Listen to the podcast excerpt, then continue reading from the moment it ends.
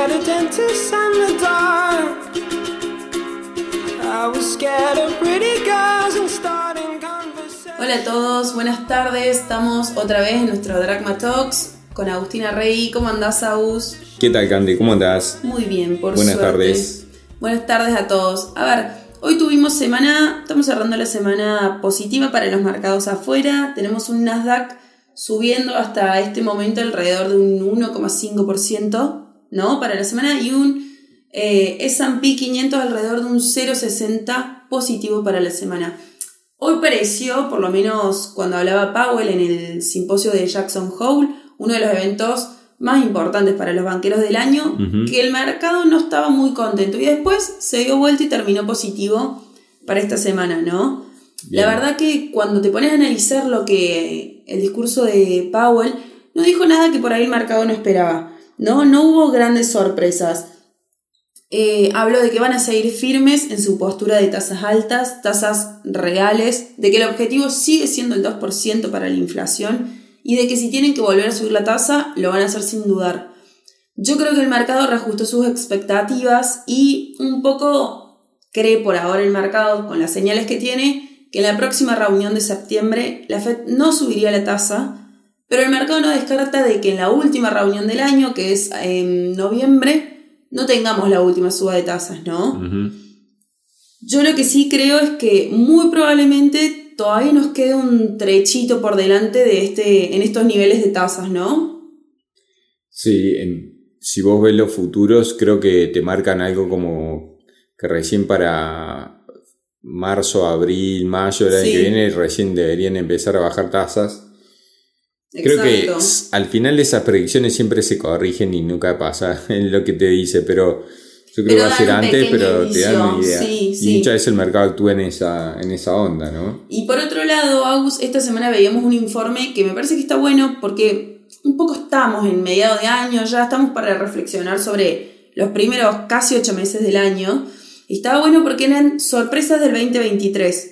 Y me acuerdo en fin de ah, del año pasado que hacíamos las 10 cosas del 2023. Bueno, por ahí creo que hoy estamos refutando lo que dijimos aquella vez, ¿no? Algunas cosas sí, un poco China estaba siempre en, la- en un punto, siempre es China. Sí, sí, siempre. Entonces, una de las, de las sorpresas de 2023, quizá la decepcionante eh, comportamiento que tuvo China hasta ahora, Sí. y más últimamente con la, con la quiebra de Evergrande, con hay otra compañía que ahora no recuerdo el nombre que tiene que está teniendo problemas de pagos. Eh, lo el sector inmobiliario en China es el 27% del sí. PBI, digamos, y, y, y- y es muy importante lo que haga, lo, cómo le vaya al sector inmobiliario, porque está muy ligado a, la banca en las sombras que tiene China, que siempre está dibujado, eso- esa parte de la economía nunca se termina de blanquear. El resto del mundo no sabemos en realidad cómo está China financieramente, No, muestran lo que quiere mostrar adentro. China. Tal Siempre. cual. Tal y cual. en un momento nosotros decíamos, cuando se hablaba mucho de la recesión inminente de Estados Unidos y del mundo, decíamos, bueno, si China sale y Ujú. desborda su, Sí. su dinero en el mundo, por así decirlo, nos zafamos de la recesión. Y la realidad es que fue al revés. Estados Unidos no entró en recesión y China aflojó mucho, ¿no? Su actividad. No fue ninguna locomotora no, de nadie. No, De hecho, por eso nosotros hace un tiempo venimos hablando de emergente sí, Sí, pero China, China. no. Y, y esa es una, un- uno, una quizá de las, de las sorpresas, digamos, de este año. La otra es que todos los problemas que tuvieron el sector financiero ligado a la, si querés, a la economía cripto y muy cercano a la sí, tecnología, Sí. pero a su vez el Nasdaq siendo máximo, o sea, reviviendo y siendo la locomotora del mercado, para seguir con el ejemplo, digamos, de los índices durante lo que va el año. Entonces, esa, esa, si querés, incongruencia es, un- es una sorpresa, digamos, este Sí. año, porque muchas veces, durante todo el año pasado, cuando caían las tecnológicas, muchos escribían, ahora la onda es, es valor, hay que volver a las viejas economías, etcétera, etcétera. Resulta que cuando el mercado tuvo un poco de nafta, lo que primero que volvió fue por ahí, que. Está bien, con características, ¿no? Porque no es toda la tecnología la que subió hasta ahora, pero el índice subió. Entonces los que están eh, digamos, comoditizados a través de índices, sí lo vieron al, al, al revivir, digamos, del mercado, el que más lo aprovechó era o el que tenía las siete, los siete magníficos, digamos, los siete papel más grandes de tecnología, Sí, o, el los que tienen índice. Sí. Otra sorpresa fue por ahí la paz entre Irán y Arabia Saudita, ¿no? Que siempre también fue una zona conflictiva, que lo veíamos reflejado ese conflicto en, en las economías del mundo o en el mercado. Y no hablamos mucho sobre ese tema. No, no se habla, la verdad es que no. Nosotros no somos una, una economía que mire mucho Medio Oriente, Ujú. no estamos acostumbrados a analizar No. ese punto, pero esa paz es muy importante. Lo hablamos el martes, el miércoles mejor dicho, porque el martes no pudimos dar la charla como siempre con los clientes, pero el miércoles que sí lo pudimos hacer decíamos, Francia y Alemania en, en, en- en Europa se pelearon una- durante 70 años, pero cuando se hicieron amigos, Sí. llamémoslo así, digamos, vinieron 30 años de pleno apogeo para Europa. Y, y acá puede parecer algo, puede pasar algo parecido en Medio Oriente, si, esto, si esta paz de verdad prospera. Y eso también tiene un efecto mundial muy importante porque ellos dos, si no están en una posición, digamos, de guerra, eh, sí. o de en pie de guerra, eh, hace que todas las planificaciones globales tiendan a necesitar muchísimo menos reserva estratégica de petróleo, Tal cual. primer punto, y segundo, muchísimo menos stock de dólares en términos de reserva que con un conflicto potencial o, o esa, digamos, eh, ese enfrentamiento no bélico, pero sí muy político entre ellos. Y entonces eso sí afecta, en primer lugar, eh, precio de barril. Y quizá por eso puede ser una de las causas que a pesar de la guerra, no tengamos niveles de precio de barril exorbitantes. Sí, como vimos cuando arrancó la guerra, ¿no? En febrero del el año pasado. Y bueno, viene muy de la mano de la, de la próxima sorpresa que eran los precios de los alimentos, ¿no? Que también se dispararon con la guerra en Ucrania. Esa es otra sorpresa. Se dispararon y después empezaron a aflojar, ¿no? Y mostraron cierta debilidad. Tal cual. Y, y por último, una incongruencia también o algo raro para el mundo actual, digamos, que es en lo que va el año la debilidad de las monedas eh, asiáticas emergentes y la fortaleza de las latinas. Sí, México, ¿no?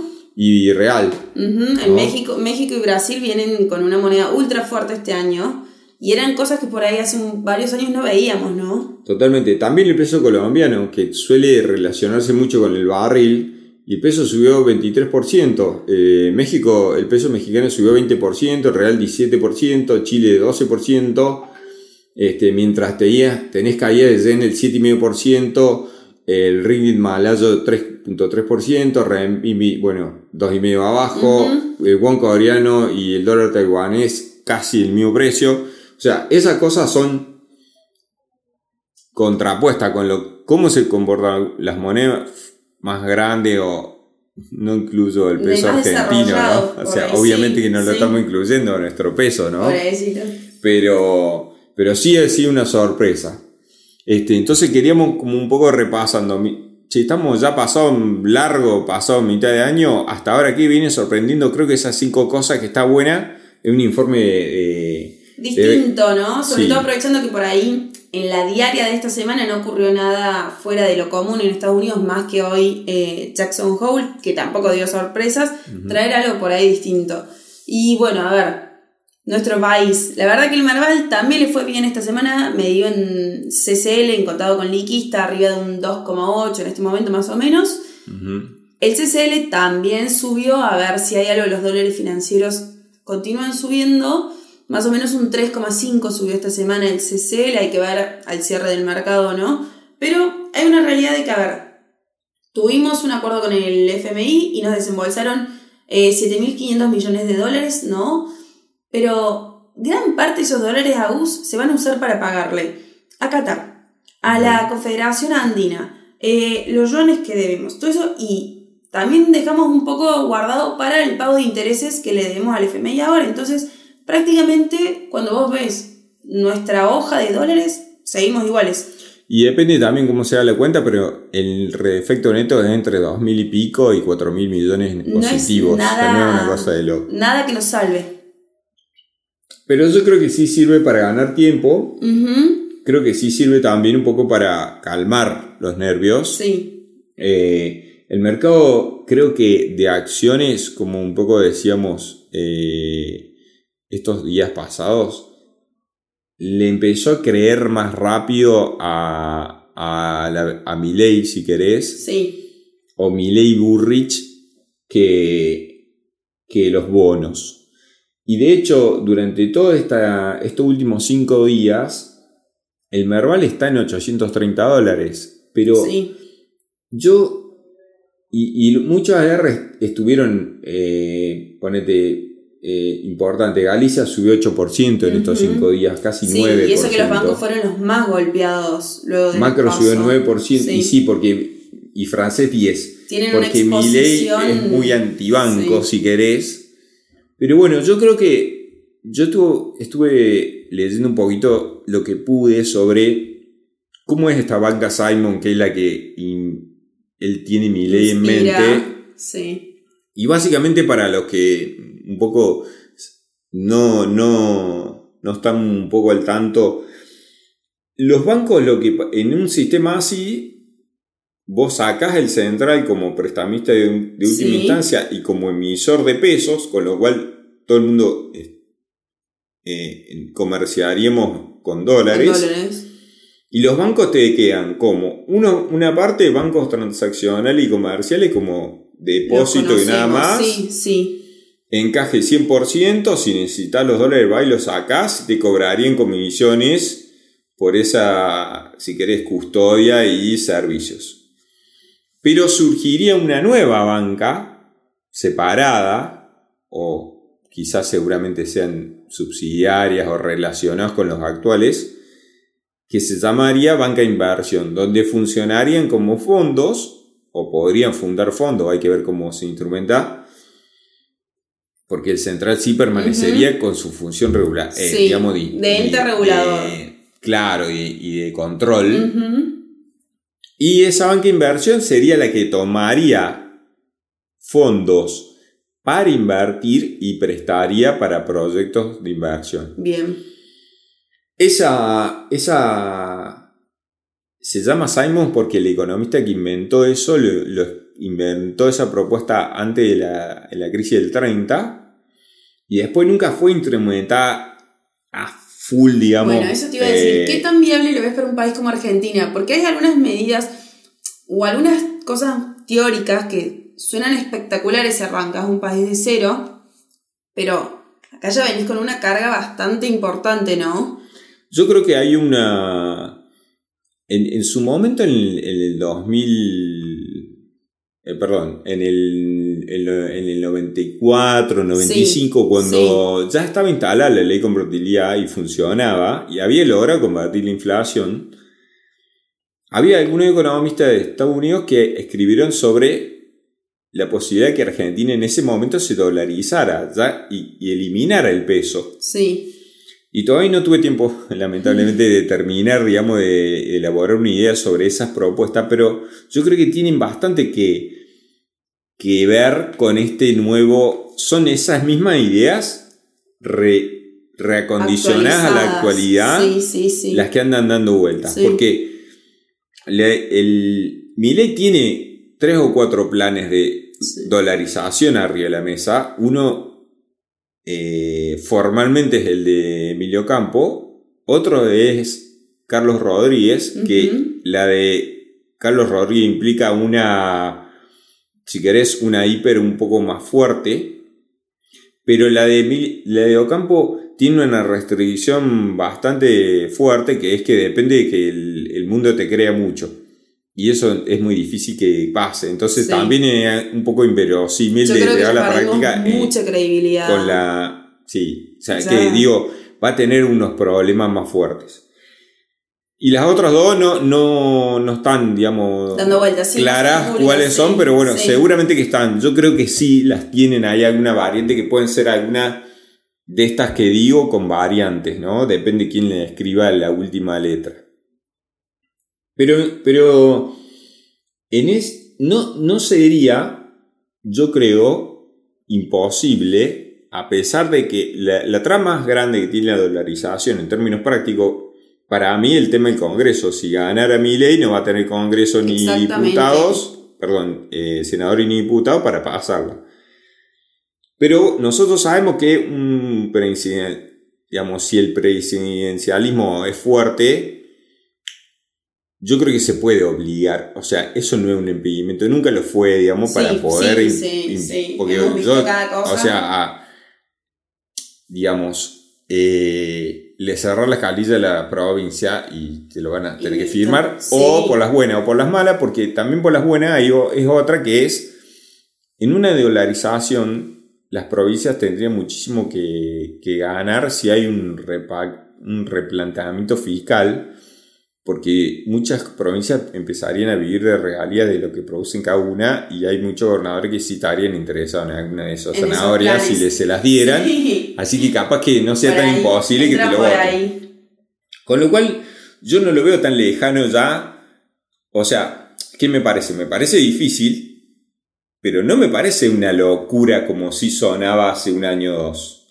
Porque está visto, y creo que en eso la gente está consciente, lo veo mucho más generalizado últimamente, de que eh, nosotros los argentinos no somos como una especie de, ¿cómo te diría?, de ex adicto o ex alcohólico, que no podemos beber ni una ni un vaso de, digamos, de vino. O sea, Sí. no podemos tener, lamentablemente, Argentina no puede, los políticos principalmente no pueden tener eh, la discrecionalidad de poder imprimir Como en algún hacen momento. ahora de manera. Entonces, Bueno, si vos dejás la ventana abierta a eso, que sería una caja de conversión o ese tipo de, de- de programas, tarde o temprano sí, se terminan sí. cayendo. Con lo cual, la solución drástica de sacarle todo el alcohol al borracho de la casa, digamos, sería dolarizar y listo. Y dolarizar, creo que ahí sí tienen razón Ocampo,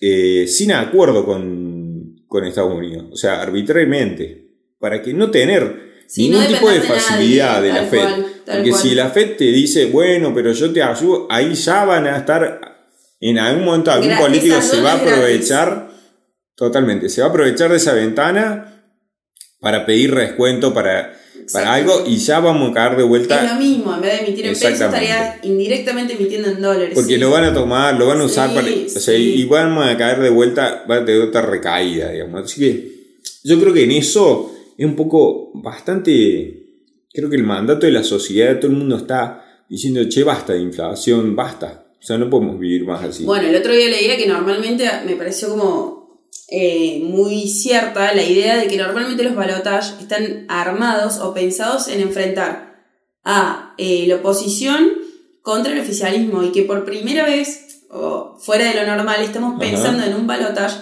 donde se enfrenten dos opositores ¿no? al oficialismo y que el oficialismo ni siquiera participe, ¿no? Entonces, Bueno, ese no sería un buen escenario para mí, intermedio, no, para vivir hasta que asuma el nuevo gobierno. Exacto, Me porque parece que lo peor que puede pasar en términos de corto plazo, después veremos el nuevo gobierno, ¿no? O sea, no, no quiere decir que después sea malo el futuro, pero sí creo que sería tenés muy una difícil ventana, exacto, esa ventana de tiempo. Si Massa queda fuera el balotaje, para hacer cualquier cosa. puede ser Sí, terrible y puede ser una un- de un daño o de una espiralización Sí. de la situación extremadamente fuerte, mucho más que la actual. Exactamente, exactamente. A ver, y yendo un poco más a mercado, a ver, esta semana se publicó de que parte de los dólares que, que tenemos en reserva se van a usar para intervenir los dólares financieros, ¿no? Como que el FMI aprobó unas ciertas bandas, no hay mucha información, más incluso dijo que no se iba a publicar todo para dejar afuera a los especuladores, pero como que van a estar interviniendo activamente con autorización del FMI. Y a su vez, supuestamente el oficial te lo van a planchar hasta octubre.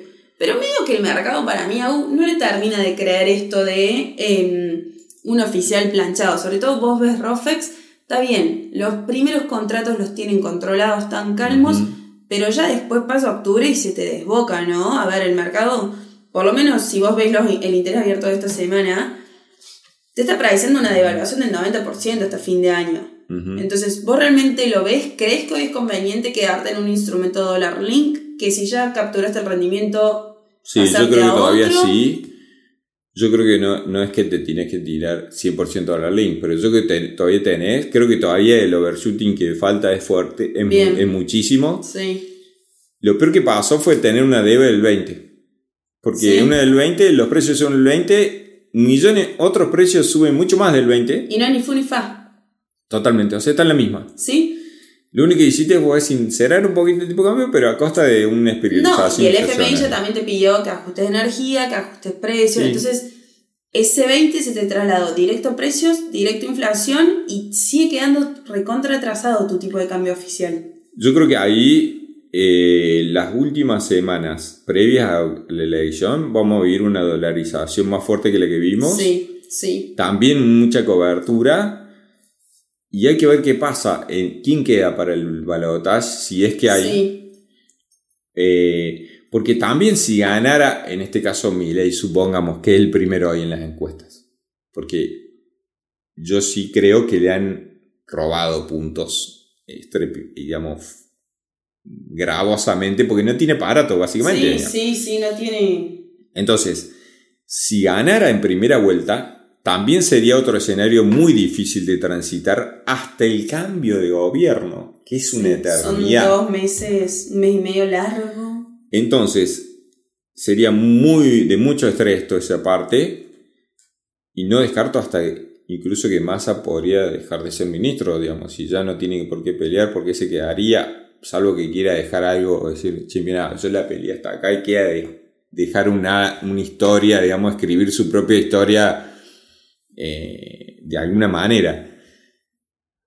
Creo que eh, sí son cobertura los dólares, sí son cobertura las ON en dólares, a pesar de que a mí no me caen muy bien, sí, digamos. sí, sí, sí. Ya, ya saben todos, pero eh, sí son cobertura, lo, lo han sido, digamos, y, y yo creo que hay que, el que puede todavía dolarizarse, no está, a pesar de la suba de las últimas dos semanas, eh, no está tarde, lamentablemente, porque la nominalidad ya está totalmente exacerbada y este 700 pesos o Con el tipo 680, de depende de qué tipo de cambio entres, Ajuste según la infla nomás de los próximos meses. estás en mil a fin de año.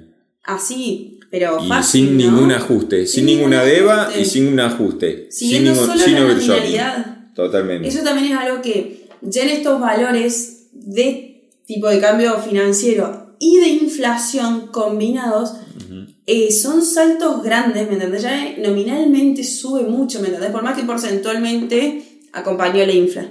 Y lo que sí yo creo también es que la deuda en pesos, eh, por cómo está espiralizándote la situación, Sí. cada vez es muchísimo más factible y va a ser muchísimo más de- imposible o difícil de cumplir que no te tengan que reperfilar Sí. o reestructurar. Sí, ¿Por qué? Porque una cosa es reestructurar pesos a una velocidad del- de abajo del 100% de infla y otra es arriba del 130, 140, no sé cuándo vamos, en qué nivel vamos a estar. Eh, capaz que los plazos fijúa o lo indexado te sirve durante los próximos tres meses, pero después ya hay que tener en cuenta que trataría de ser desde noviembre y diciembre en adelante, no sé si me animo a tener porque vamos a ver público, Bueno. ¿no? Porque ser es público lo que hay. Hoy vuelta. veía un cuadro en, en una de unos analistas de los chicos de Anker. Era impresionante, te mostraban cada cuántos meses se, genera, se generaba una nueva base monetaria por intereses, ¿no? Por el pago de intereses de la deuda pública. Y dos meses más o menos. Pero te lo comparaba desde febrero del 2020, entonces vos veías que en el 2020 este número estaba entre 60 y 70 meses, ¿no? Claro. En las mejores épocas del Claro. 2020. Ujú. Y hoy es 2-3 meses. Entonces veías cómo era una línea totalmente asustante. Pero bueno, la realidad es que yo creo que se nos vienen Por no decir de terrorífica. Sí, creo que no existe palabra asustante, pero Creo bueno. que no, pero bueno. De igual forma, creo que se nos vienen semanas movidas que hay que ir monitoreando infla, dólar, bueno, un poco la historia de, de nuestras vidas, ¿no? De todos los argentinos. Es dólar. Es dólar. Sí. Es lo que decía nuestro abuelo. Es dólar. Ir al dólar. Sí. Hola, doña Rosa, vamos al dólar. Sí. Ok, perfecto. Yo les deseo un muy, lindo fin de semana. Nos vemos el viernes que viene y ojalá tengamos una semana tranquila. Igualmente, pues, de mi parte, un abrazo para todos.